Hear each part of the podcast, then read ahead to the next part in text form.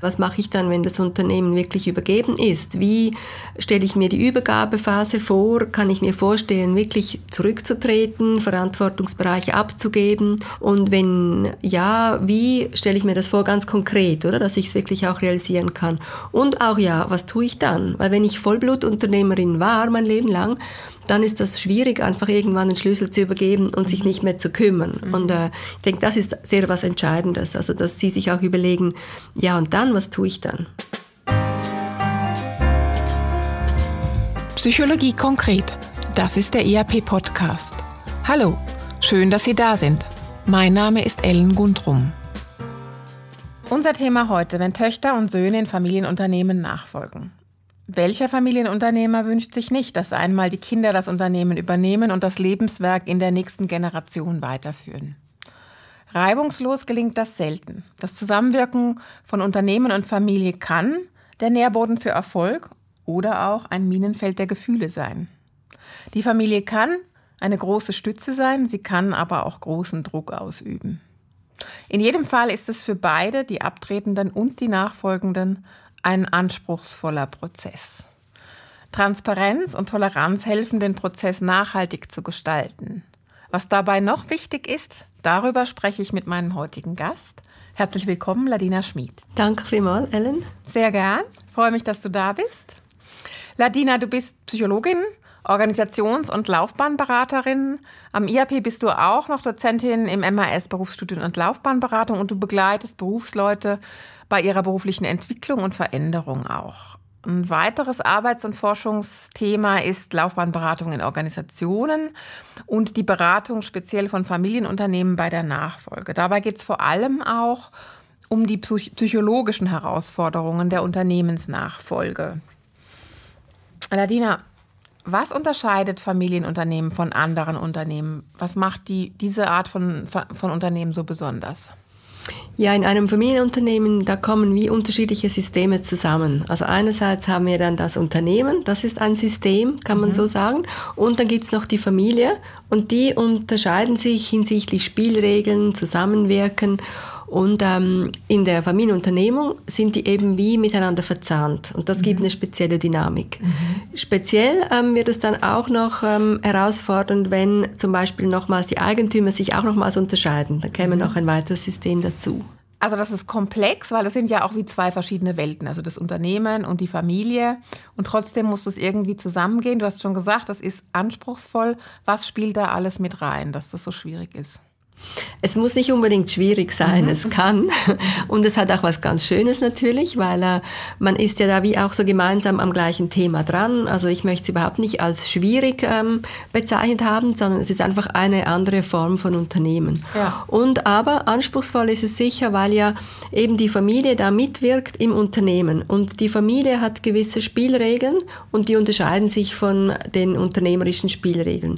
Ein, so finde ich, plakatives äh, Merkmal ist zum Beispiel, äh, man kann es auf die Währung herunterbrechen oder zuspitzen. Die Währung in der Familie, damit Familie funktioniert, ist ja eigentlich die Liebe. Mhm. Und dass ein Unternehmen funktioniert, ist das Geld. Mhm.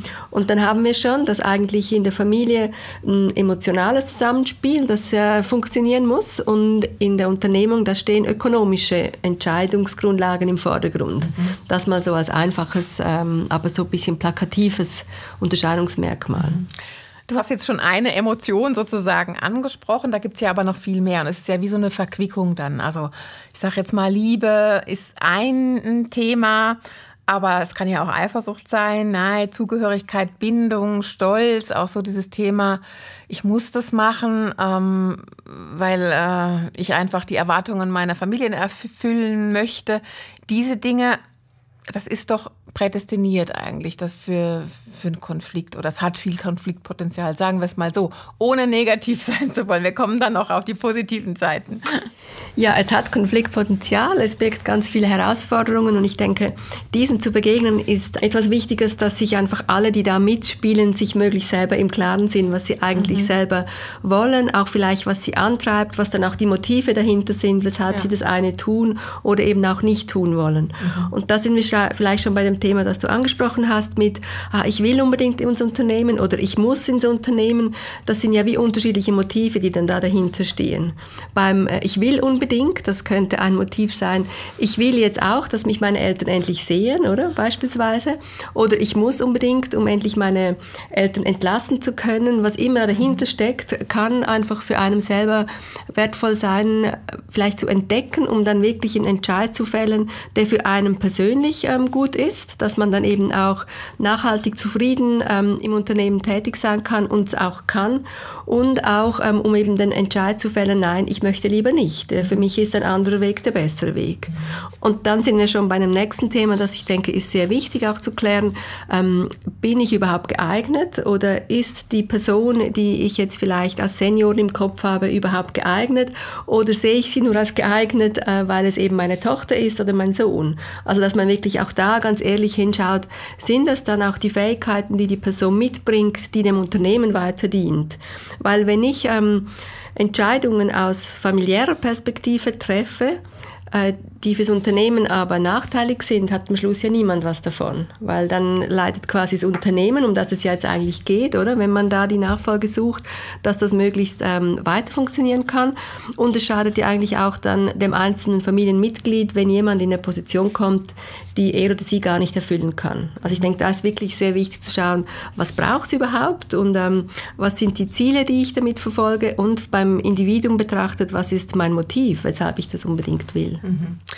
Das leuchtet sehr ein und, und tönt aber auch gleichzeitig so sehr stark nach Objektivität. Also, dass ich von beiden Seiten wirklich so dran gehe und sage, jetzt, schauen, jetzt machen wir mal eine Auslegeordnung und schauen, was macht Sinn und was ist wirklich möglich. Ähm, so im richtigen Leben ist es ja nicht immer so, dass man, dass man so, ich sage jetzt mal, geplant und auch strukturiert vorgeht.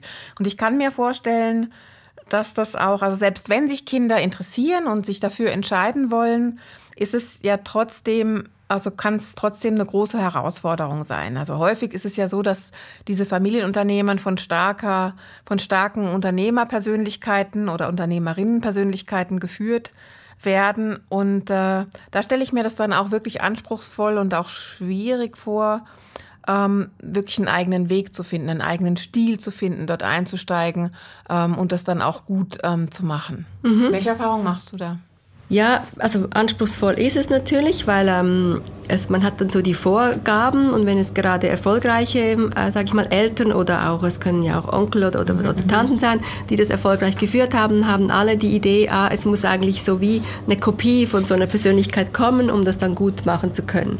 Und das muss ja gar nicht so sein. Erstens ist heute nicht mehr die gleiche Zeit wie zum Beispiel vor 30 Jahren. Das ist mal das eine. Und das andere ist dann ja auch, ähm, auch wenn ich anders bin und ich aber weiß, äh, was ich kann und mich auch bewiesen habe, dann bin ich auch eigentlich unabhängiger, um dann so eine Nachfolge anzutreten. Also in der Regel, denke ich, hilft es schon sehr, wenn die Nachfolgerinnen der Nachfolger wie sich auch auswärts bewiesen haben, zum Beispiel. Oder wenn sie auswärts eigene Erfahrungen sammeln konnten und gemerkt haben, ha, hey, doch, ich kann das. Ähm, das gibt einfach einem eine andere Sicherheit und ein anderes Auftreten.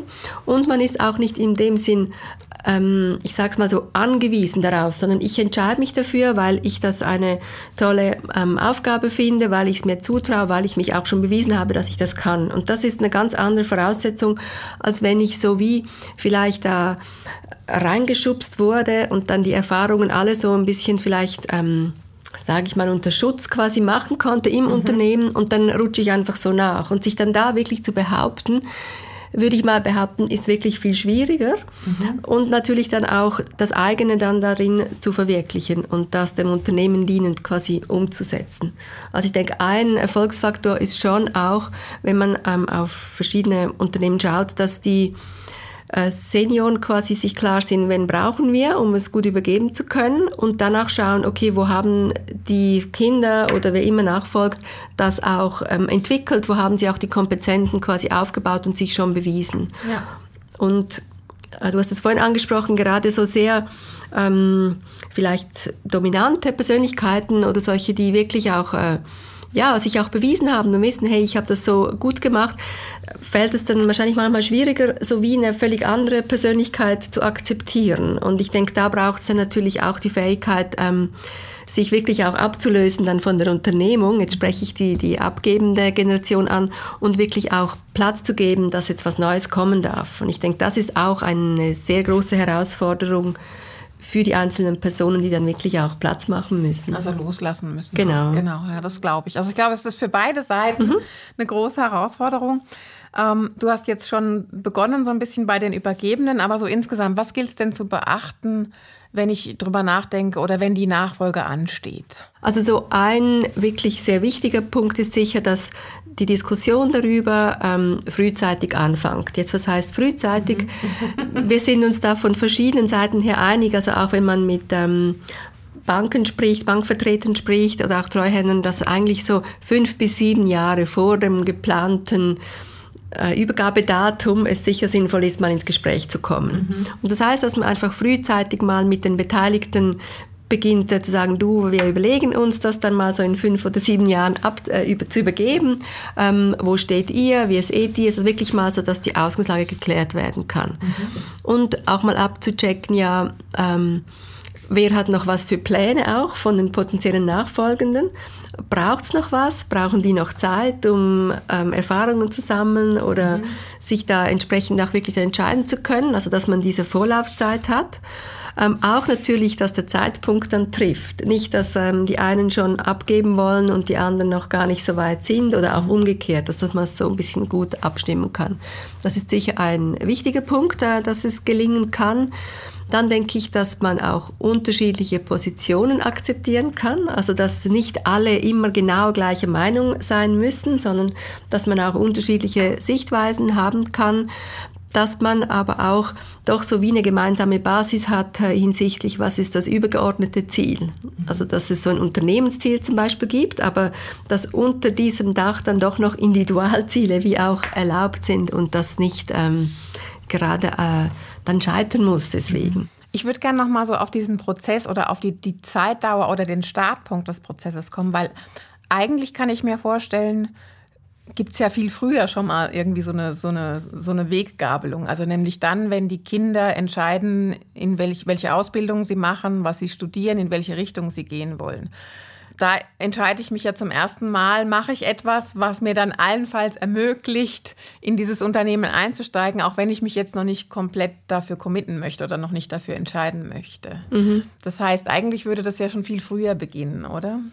Das kann, muss aber nicht mhm. so, wie die heutigen ähm, Berufslaufbahnen ja verlaufen. Also es kann ja durchaus sein, dass ich eine erste Grundausbildung mache oder ein erstes Studium mache, das nicht ganz gezielt auf das Thema des Unternehmens ausgerichtet ist. Ähm, das finde ich ist durchaus möglich, weil wir uns ja heute immer wieder beruflich verändern, über die ganze Berufslaufbahn ähm, hinaus gedacht. Mhm. Und ich habe ein, ein gutes Beispiel jetzt auch aus der Praxis, wo ich sehe, da hat die die Tochter nicht genau das studiert, was dann vielleicht man sonst studiert hätte, wenn man jetzt in diese Richtung von Anfang an gehen wollte, um dann das Unternehmen zu übernehmen. Aber es hat total gut geklappt, weil sie ja auch ähm, vielleicht nicht in der gleichen Branche, aber Führungserfahrungen sammeln konnte, auch äh, Führungskompetenzen erlernen konnte und das jetzt sehr gut ähm, aufs eigene Unternehmen jetzt quasi ähm, übertragen konnte und da mhm einen sehr guten Job macht. Ja. Und es ist ja auch nicht ungewöhnlich, dass man erstmal was anderes macht. Vielleicht ist das ja mhm. auch empfehlenswert, mhm. mal ein bisschen die Welt um, um das mhm. Familienunternehmen herum anschaut und sich dann vielleicht entscheidet, doch zurückzukommen mhm. zu einem späteren Zeitpunkt. Genau. Auch mit einem anderen Standing dann. Genau, und ich denke, das ist ja heute wie auch ähm, üblich, dass ja ähm, auch die Nachfolgerinnen, Nachfolger wie eigentlich viel unabhängiger entscheiden, als das noch die Generation vorher konnte oder, oder machte. Also, dass man heute auch wirklich interessengeleiteter ähm, entscheidet, ja, was möchte ich tun nach der Schule oder was für ein Studium spricht mich an mhm. und dass das dann auch akzeptierter ist, hoffentlich. Ich denke, das wäre auch wirklich wünschenswert, weil dann so wie die eigene Entwicklung und die eigene Persönlichkeit mal ja reifen darf und dass man dann später, wenn es eben passt, sich wirklich frei entscheiden kann, doch ich übernehme das und sich man sich ja dann auch noch entsprechend weiterbilden kann oder in die Aufgabe mhm. wachsen kann. Und man macht sich natürlich auch freier ähm, hinsichtlich ja, was will ich und was passt und auch man, man schießt sich nicht so ein, oder? Weil wenn es dann schief geht oder wenn auch was im Unternehmen passiert, das weiß man ja wirklich nie, oder? Dann bin ich schon so festgefahren und dann bricht dann vielleicht eher eine Welt noch zusammen, als wenn man sich möglichst eigentlich ja auch wie ein bisschen unabhängiger entwickelt und, und aufstellt. Ja, mhm. leuchtet ein. Denken Sie darüber nach, Ihre Nachfolge zu regeln? Oder überlegen Sie sich, ob Sie in das Familienunternehmen einsteigen wollen? Das IAP Institut für angewandte Psychologie begleitet Sie im Entscheidungsprozess der Unternehmensnachfolge. Aus psychologischer Sicht gilt es im Nachfolgeprozess sowohl die persönliche Situation, Erwartungen, Motive und Ziele der Unternehmerin als auch die persönliche Situation, Interessen, Ziele, Fähigkeiten, Motivation und Eignung der potenziellen Nachfolgerinnen zu klären. Bei einer familieninternen Nachfolge spielen die spezifischen familiären Verhältnisse eine bedeutende Rolle. Durch die enge Verflechtung von familiären und geschäftlichen Beziehungen und Interessen lohnt es sich, zusätzlich zu den harten Fakten, den emotionalen Aspekten ein besonderes Augenmerk zu schenken. Am IAP betrachten wir beides und arbeiten bei Bedarf mit Finanz- und Rechtsexperten zusammen. Weitere Informationen finden Sie auf unserer Webseite www.zaw.ch/iap. Lass uns noch mal ähm, ein bisschen genauer auf die einzelnen Rollen schauen. Also was, was ist wichtig äh, jetzt aus der Perspektive des Übergebenden, also des, des Unternehmers oder der Unternehmerin beim, beim Übergabeprozess? Und dann vielleicht auch noch mal genauer und, und wie ist das für die, für die Nachfolgerin oder den Nachfolger? Also ich denke, für alle Beteiligten ist es wichtig, ähm, sich selber klar zu werden, was möchte ich, was sind meine Pläne, was habe ich so für eine Perspektive, was für Szenarien tun sich mir auch auf, oder? Also sage ich jetzt mal die ab Abgebenden oder die Übergebenden quasi auch, ja, okay, was mache ich dann, wenn das Unternehmen wirklich übergeben ist? Wie stelle ich mir die Übergabephase vor? Kann ich mir vorstellen, wirklich zurückzutreten, Verantwortungsbereiche abzugeben? Und wenn ja, wie stelle ich mir das vor ganz konkret, oder, dass ich es wirklich auch realisieren kann? Und auch ja, was tue ich dann? Weil wenn ich Vollblutunternehmerin war, mein Leben lang, dann ist das schwierig, einfach irgendwann den Schlüssel zu übergeben und sich nicht mehr zu kümmern. Mhm. Und äh, ich denke, das ist sehr was Entscheidendes. Also, dass sie sich auch überlegen, ja, und dann, was tue ich dann? Ein gutes Beispiel habe ich, es hat mich äh, sehr beeindruckt. Ähm, das war ein, ein, Unternehmer, der hat sein Unternehmen wirklich abgegeben und weil es äh, jetzt nicht an den Sohn war, sondern es war quasi ähm, ähm, innerhalb von Management, hat es jemand übernommen dann, äh, der musste jetzt gezwungenermaßen so ein bisschen schneller dann raus und hat aber gut, hat gut geklappt und er hat sich dann eigentlich wie nochmals ein kleines Unternehmen gekauft, dass er dann äh, wieder neu coachen konnte und wirklich das neu auf Kurs bringen wollte. Mhm. Und das war, fand ich, ein, ein super Beispiel. Also ja, Wickelsberg, nein, ich halte es nicht aus, nicht mehr mhm. Unternehmer zu sein. Gut, das große Kind, sag ich mal, habe ich jetzt übergeben und jetzt äh, schaue ich mal, was kann ich da noch weiter wieder bewirken. Und das klappt und scheint bis heute jetzt gut zu klappen. Also das ist so die Adresse der Schön. abgebenden Generation. Und ich denke, bei den Nachfolgerinnen und Nachfolgern ist das Gleiche ähm, gültig. Also wirklich klar zu werden, hey, was möchte ich, was entspricht meinen Interessen, meinen Fähigkeiten auch, was bin ich bereit äh, zu investieren, ähm, reinzugeben und wie sehen meine Szenarien aus. Und ich habe jetzt beides mal Szenarien gesagt. Also das heißt, dass man auch nicht sich nur auf eine Möglichkeit einschießt, sondern dass man wirklich sagt, okay, das wäre eine Möglichkeit und das und das. Das macht einfach offener, flexibler und die Chance wird natürlich vergrößert, dass man dann irgendwo sich auch treffen kann mit anderen Optionen. Mhm. Ich denke, das ist auch so ein Schlüssel. Ja. Und eigentlich geht es immer darum, wirklich seine eigenen ähm, Erwartungen und Ziele zu klären und die dann im Gespräch natürlich möglichst auch oder abzugleichen und zu schauen, okay, wo, wo treffen wir uns, wie, wie können wir gemeinsam quasi so einen Weg finden.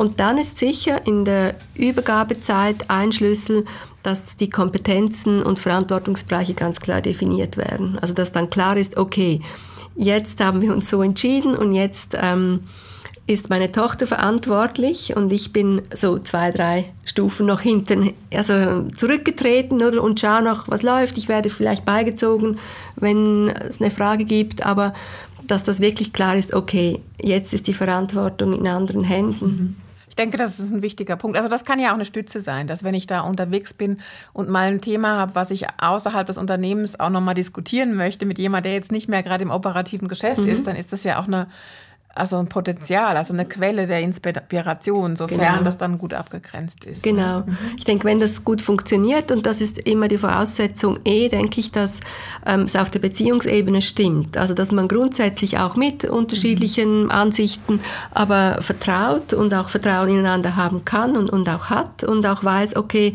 doch, ich, ich kann Fragen gehen, aber ich kann es dann trotzdem anders machen, vielleicht, oder? Genau. Und ich es auch aushalte, wenn ich einen guten Tipp ge gebe, dass es dann ähm, nochmals dann am Schluss vielleicht doch anders rauskommt. Wenn er nicht umgesetzt wird, genau. genau. Du selbst kommst ja auch aus einer Unternehmerfamilie, mhm. hast aber bist nicht eingestiegen in das Familienunternehmen. Wie war das genau. bei euch? Bei uns war es so, ähm, dass ich immer das Gefühl hatte, wir hätten alle die, die Möglichkeit gehabt. Wie es dann wirklich gewesen wäre, weiß ich nicht, wenn wir jetzt alle gewollt hätten. Aber das Gefühl hatte ich immer, dass wir alle die Möglichkeit gehabt hätten. Ich habe mich dann wirklich mal mit 20 nochmals gefragt, ja, will ich? Will ich in die Hot eine Hotelfachschule? Das ist ein Hotel, genau. Und dann habe ich mich aber bewusst dagegen entschieden und habe für mich einen anderen Weg gewählt mhm. und bin bis heute sehr zufrieden mit dem. Und ähm, bei uns war es dann so, dass wirklich äh, einfach ein Kind von den dreien auch die entsprechende Ausbildung hatte und auch die entsprechenden Erfahrungen hatte und Kompetenz, dass dann auch klar war, er kommt jetzt eigentlich als Einziger in Frage, ähm, den Betrieb auch zu übernehmen. Und das hat sicher schon mal was vereinfacht, weil nicht alle wollten und, und jetzt auch von Kompetenzen her nicht konnten. Ich denke, das war ein, ein wichtiges Thema, denn dass es jetzt auch funktioniert hat, ähm, war sicher auch ein Grund, das wurde auch frühzeitig thematisiert, ähm, wer will und ungefähr in fünf Jahren ähm, wollte das äh, unsere Mutter übergeben. Das war sicher auch wichtig, dass man sich da einstellen konnte. Dann ähm, ja, war auch, das sage ich jeweils auch jetzt in den Beratungen, sicher eine Dialogkultur da. Also wir waren uns überhaupt nicht immer einig. Ist klar, es ist, ist man sich in keiner Familie, aber es war immer klar, okay, es gibt so übergeordnete Werte, die, die vertreten wir alle, oder? Die sind uns wichtig und dann ähm, ja innerhalb von dem und auf dieser Grundlage ist es viel besser natürlich dann möglich, wirklich gute Lösungen zu finden, hinter denen auch alle stehen können. Mhm. Und das ist ähm, bis heute so und ich denke, es wird dann halt immer komplizierter wenn man nochmals wieder übergibt, mhm. weil es immer noch verzweigter wird, oder? Also genau, also wir hatten ja. alle den gleichen engen Bezug jetzt, sage ich mal, zum Unternehmen und in der nächst folgenden Generation wird das schon anders sein. Ähm, ich denke, das ist auch was, was wichtig ist, wenn man vierte, fünfte Generation übergibt in, in anderen Unternehmen, einfach das klar zu sein, es verändert sich was. Also die, die Verbundenheit ist immer noch da, aber vielleicht nicht mehr gleich. Und dass es da einfach wirklich gut ist. Gibt es noch eine Grundlage und dem auch Rechnung zu tragen, dem auch einen Wert beizumessen, dass man so schaut, ähm, das ist das Gemeinsame und wie kann man das auch pflegen? Das kann man ja auch aktiv eigentlich fördern. Ja, nichtsdestotrotz, also je größer sozusagen das Unternehmen ist und je älter es ist und je häufiger es schon weitergegeben wurde, desto komplexer wird ja die Situation. Absolut. Und da ähm, ist auch die Frage, der Kommunikation, also wie schaffe ich das dann, all diese möglichen Anspruchsparteien ähm, mit einzubeziehen in diese Diskussion? Ist das überhaupt möglich? Und am Ende eben auch die Frage, ist es möglich, ähm, so ein Unternehmen überhaupt gerecht zu übergeben, in Anführungszeichen? Mhm. Dann ist natürlich die Frage, was heißt dann gerecht, oder? klar. genau. Und ich denke, da ähm, ja, sind dann so die Kollegen von den ähm, Finanzinstituten oder mhm. auch ähm, die Treuhänder dann wiederum gefragt, oder was gibt es da für gute Möglichkeiten, das auch quasi so aufzustellen, dass es eben möglichst gerecht ist für alle. Mhm. Und da haben sicher auch dann die Gesellschaftsformen natürlich ihren Anteil, den, den sie da als Beitrag leisten können. Und das ist ja auch so ein Aspekt, also ein interessanter Aspekt. Es gibt ja so verschiedene Aufgabenstellungen, die man lösen muss bei so einer mhm. Nachfolge. Also die rechtliche Seite ist eine, die finanzielle Seite und eben aber auch die emotionale Seite. Und wir haben uns heute darauf konzentriert, weil das eben auch eine ganz wichtige Seite ist, damit es insgesamt funktioniert. Mhm. Hast du das Gefühl, dass bei den Unternehmen das heute präsent ist, dass sie sich eben nicht nur um die rechtliche und finanzielle Seite kümmern müssen und allenfalls dann eben auch Begleitung suchen mhm. Äh, für diesen anderen emotionaleren Teil. Ich glaube, es ist äh, sicher heute vielen bewusster, als es noch früher war. Ich mhm. denke vor allem so die nachfolgende Generation, denen ist es bewusst. Und ich habe wirklich äh, ein paar gute Beispiele, wo es von den Nachfolgenden, also nachfolgend quasi initiiert wurde, dass man sich doch mal um die emotionalen mhm. Themen kümmert und dass es da jeweils gar nicht so viel braucht. Also ja. ich habe wirklich einige so wie begleitet, wo ich sage, ja gut, das war dann eigentlich mal ein Workshop in einem größeren Rahmen und dann war das schon geklärt, weil dann mhm. konnte jeder einfach mal sagen, ähm, wie es ihm geht, was er für Bedürfnisse hat, was seine Perspektive ist und man konnte sich dann wie auf einen gemeinsamen Nenner quasi einigen. Und das braucht manchmal gar nicht so viel. Ich würde sagen, es braucht nicht so viel, wenn man nicht zu lange wartet. Wenn es dann schon verfahren ist und man es schon zerstritten ist, dann wird es natürlich komplizierter, so wie den gemeinsamen Nenner zu finden. Aber wenn irgendjemand sich, sich vielleicht ähm, ein bisschen übergangen fühlt und das mal auf den Tisch bringt und es dann darauf eingegangen werden kann, so im im ganzen Rahmen, dann braucht es häufig wirklich gar nicht so viel. Und es geht, glaube ich, häufig darum, dass einfach ähm, alle Beteiligten so wie gehört werden wollen mhm. und dass man ja gesehen wird und dass unterschiedliche Perspektiven erlaubt sind und dass man dann häufig wirklich gemeinsam einen Schritt weitergehen ja. kann. Interessantes Thema. Wir könnten noch lang darüber reden, aber wir sind leider schon am Ende. Aber zum Schluss noch ähm, übergebe ich dir gerne nochmal das Wort. Vielleicht willst du zusammenfassend nochmal sagen oder auch, was dir besonders wichtig ist, was du unseren Zuhörern mit auf den Weg geben möchtest, worauf es zu achten gilt, wenn ich übergebe oder eben auch nachfolgen möchte. Mhm, gerne. Also wie gesagt, das Zentrale wirklich, dass so die Ausgangslage frühzeitig geklärt wird, dass man frühzeitig zusammen ins Gespräch kommt dass möglichst wirklich alle Beteiligten involviert werden, dass die Kommunikation sehr transparent gemacht wird. Nicht, dass jemand das Gefühl hat, es wird was gemauschelt, mhm. sondern dass man wirklich offen und ehrlich auch sagt, was die Erwartungen sind, was auch die, die Ziele sind. Dann sicher sehr wichtig, dass ähm, auch unterschiedliche Werte und auch unterschiedliche Motive in Ordnung sind, dass man die stehen lassen kann dass man trotzdem einen gemeinsamen Nenner und gemeinsame Lösung finden kann. Dann jetzt bezogen vielleicht noch so auf wer oder was braucht es, für dass das Unternehmen gut weitergeführt wird, ähm, wirklich ein klares Anforderungsprofil definieren und dann auch ähm, ehrlich die Eignung der potenziellen Nachfolgerin, des potenziellen Nachfolgers auch abklären und halt dann auch entscheiden. Mhm und dass entsprechend auch die Entscheidungsschritte wie klar sind und eben auch ähm, transparent gemacht werden. Und wenn man sich entschieden hat für die Übergabe, dass es so ähm, verbindliche Spielregeln gibt, wie dann die Zusammenarbeit während dem Übergabeprozess ähm, ja, stattfindet und auch was ist dann danach. Mhm. Und dass so eigentlich dann möglichst ja Lösungen gefunden werden können. Und ich denke auch da wirklich wichtig, offen für unterschiedliche Lösungen. Also nicht zu schnell sich einschießen auf ja. eine Lösung, sondern wirklich gut im Gespräch gemeinsam eigentlich eine, eine, Lösung suchen, die dem Unternehmen dient und mit der dann auch die Familie, die Eigentümerinnen, Eigentümer leben können. Mhm.